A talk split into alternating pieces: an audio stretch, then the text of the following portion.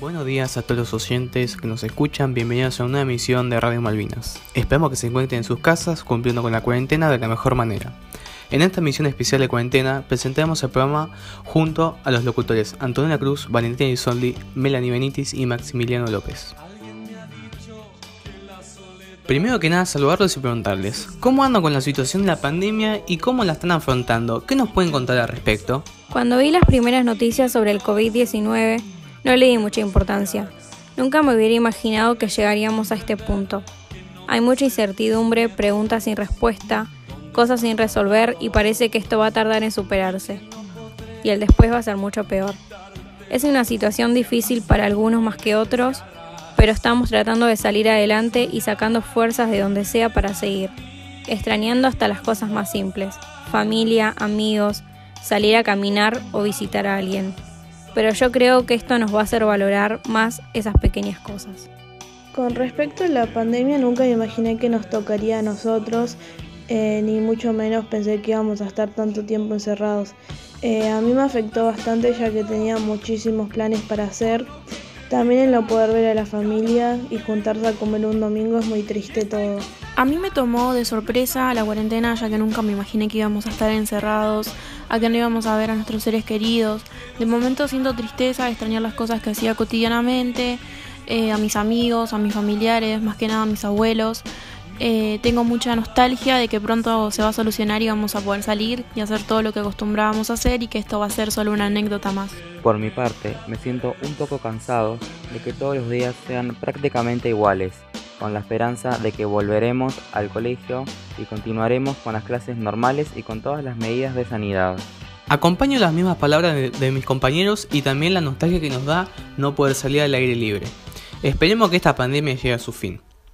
Continuando con la presentación del día de hoy, trataremos una de las vanguardias más conocidas, en este caso el dadaísmo. Espero que muchos de nuestros oyentes estén al tanto de las vanguardias. Pero no habrá problema si no lo están, ya que hablaremos al respecto luego de una pequeña pausa. Ya regresamos.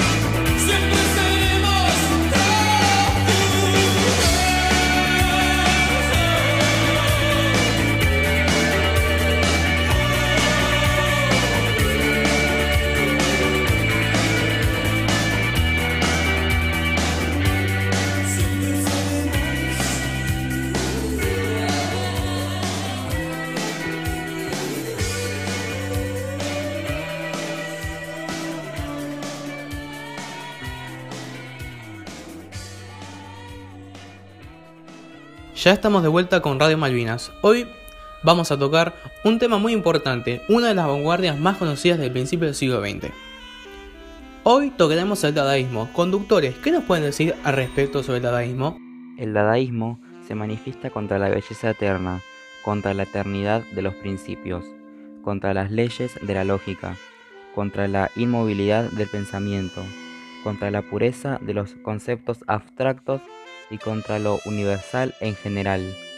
La verdad no conocía el dadaísmo, pero al trabajar con mis compañeros, investigando, me di cuenta de la importancia que tienen sus pinturas, realizadas por los dadaístas que buscaban algo distinto.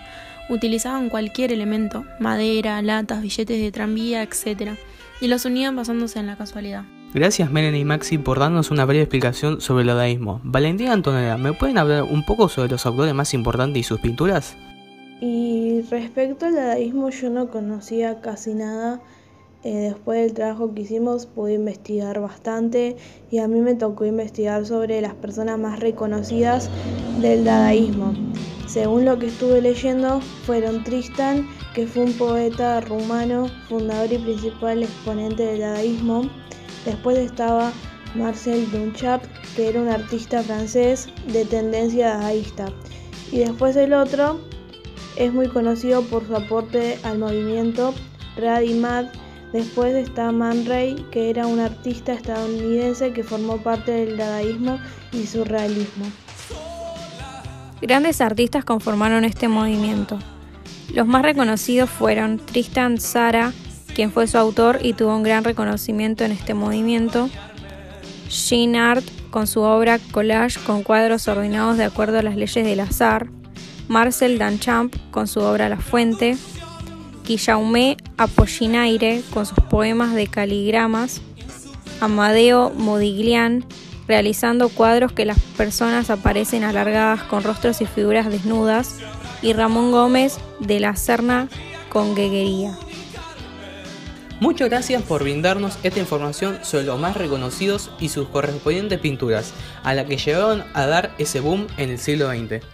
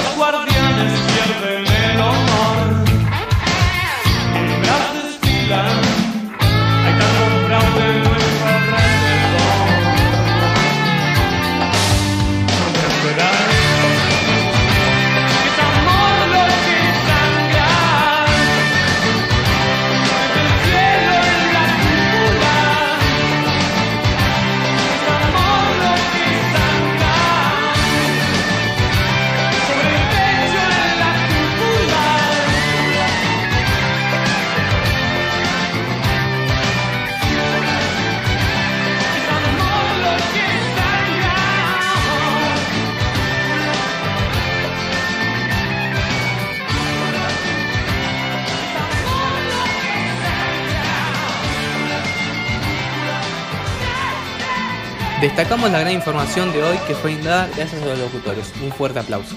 Muchas gracias por acompañarnos en un programa más. Nos despedimos, que finalicen bien su día y nos vemos en el próximo programa. Chau.